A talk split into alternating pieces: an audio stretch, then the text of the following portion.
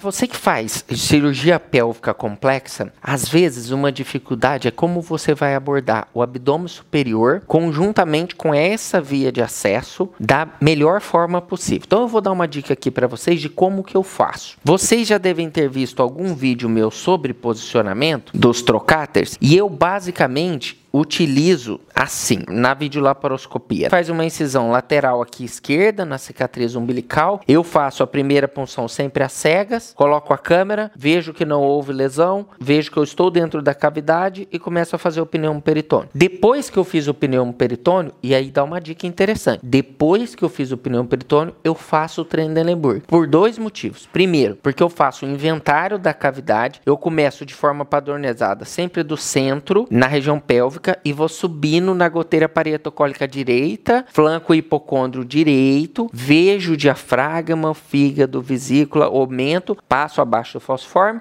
vou para o lado esquerdo, Mesma coisa, diafragma, fígado, aumento e venho descendo do peritônio. E depois reviso entre as alças e volto para a pelve. Então, primeiro eu faço o inventário e daí eu peço para fazer o Trendelenburg. Por quê? Se a paciente for muito obesa, você fizer o Trendelenburg antes de fazer o pneu peritônio, você vai ter as punções e posicionamentos diferentes do que você gostaria. Às vezes ela pode variar até de 5 centímetros. Isso é muito ruim. Então eu faço primeiro o pneu, depois coloco no Trendelenburg, até a paciente fica no posicionamento adequado. Aí eu vou, palpo as cristas ilíacas, pinhas ilíacas superiores e coloco 2 centímetros superior e central, uma punção de 5 aqui, outra punção de 5 aqui. Terceira punção, ela é opcional. Muitos dos colegas usam punção lateral aqui, mas eu ergonomicamente utilizo uma punção que eu faço uma distância de 8 a 10 centímetros da cicatriz umbilical e faço a punção suprapúbica. Eu não sou canhoto, então eu fico do lado esquerdo da paciente, utilizo a minha mão esquerda na fossa esquerda, minha mão direita na posição central. Como eu não sou canhoto, na minha mão direita eu uso a pinça de energia. Tá, Marcelo, mas e aí? Você não falou nada do abdômen superior. Mas eu mostrei isso aqui para vocês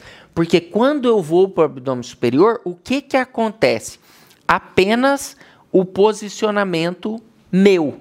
Então veja, se você tem monitores suspensos na sala, o que, que, você vai fazer? Você vai deixar um monitor aqui em cima da cabeça da paciente e vai deixar um monitor ou aqui, ou aqui, ou aqui.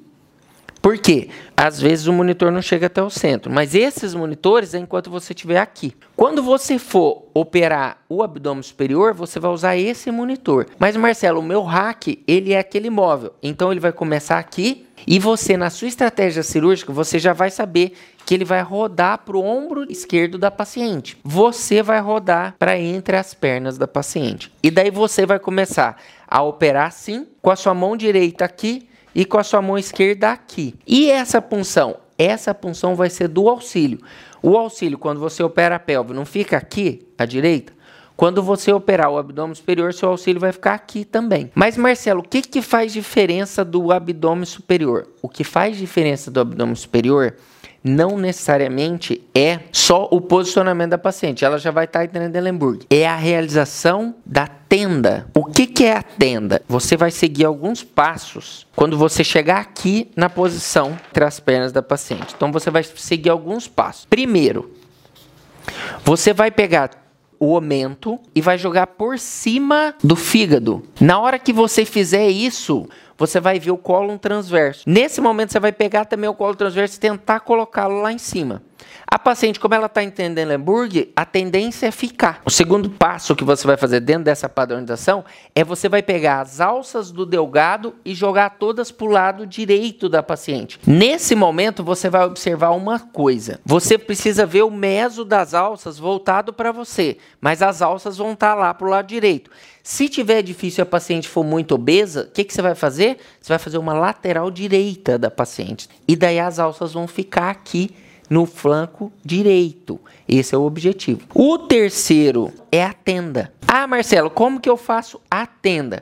Você vai começar pelo ponto zero. Qual que é o nosso ponto zero? A bifurcação da horta. Então, o que, que você vai fazer? Você vai chegar aqui, vai identificar onde que a horta está bifurcando, em ilíaca comum direita e esquerda, e vai abrir o peritônio anterior aqui à horta. Muitas das vezes isso é muito fácil porque você vê a pulsação do vaso. Então, na hora que você abrir esse peritônio, você vai vir subindo, subindo, subindo. Quando você chegar aqui em cima e estiver próximo da veia renal esquerda ou do duodeno, o que, que você vai fazer? Você vai puxar a tenda. Então, você vai abrir uma tenda com o peritônio, vai passar um fio e trazer aqui para fora. Então, essa tenda, ela vai defender as alças de delgado que cairiam aqui. E do outro lado, da mesma forma, você vai vir soltando, abaixar o tecido aqui, aqui vai ter a mesentérica, você vai abaixar o tecido e vai levantar a tenda do outro lado também. E as alças vão ficar aqui, ó. E como a tenda está aqui aqui, as alças vão ficar aqui em cima. O que, que é a dica aqui? Algumas vezes você vai passar um ponto de um lado e outro ponto do outro. Mas entenda, imagina o abdômen da paciente. Você abriu por sobre a horta. Você vai puxar a tenda. Não tem como você puxar esse fio aqui. Então você precisa palpar com a sua digital aonde você olhar dentro da cavidade que na hora que você passar o fio ele vai ficar tracionado. Então eu palpo geralmente é abaixo esse ponto aqui é abaixo da última costela, dos dois lados e um pouquinho mais para a lateral. Eu palpo por fora e vejo e passo o fio. É um fio transparede. Né? Você passa o fio, passa no peritônio e volta o fio para cá. Você fez a tenda, aí você vai trabalhar aqui na região central e geralmente a gente faz para abordagens linfonodais aqui ou lesões que estejam aqui no reto peritônio e a gente consegue ir até o nível das artérias renais. Como se você quiser ir a superior a isso, aí você precisa ir para a parte mais alta, acima do, do odeno. Então, a abordagem seria um pouco diferente. Mas para a abordagem linfonodal, até a altura das artérias renais, por que, que eu estou falando artérias renais? Porque elas ficam um pouco acima da veia renal. Então, você pode ir, e a gente vai, na maioria das vezes, na altura da veia renal, mas você consegue esse acesso e um pouquinho mais acima, mas não necessariamente você vai usar. Mas, ao meu ver, essa padronização é o jeito mais fácil, padronização da cirurgia em si, mas esse jeito é o jeito mais fácil que eu encontro para fazer a abordagem do abdômen superior. Agora vocês passam a entender por que, que eu utilizo dois portais e o portal do centro no suprapúbico, ao invés do portal lateral com o, essa abordagem.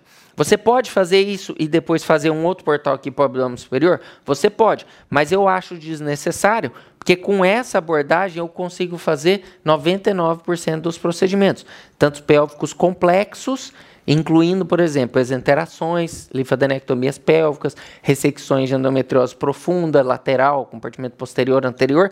Então, eu consigo fazer todos esses procedimentos complexos com essa abordagem. Então, por causa disso, eu treino a minha mão direita e a minha ótica é, então, a última dica, a minha ótica é sempre de 30 graus.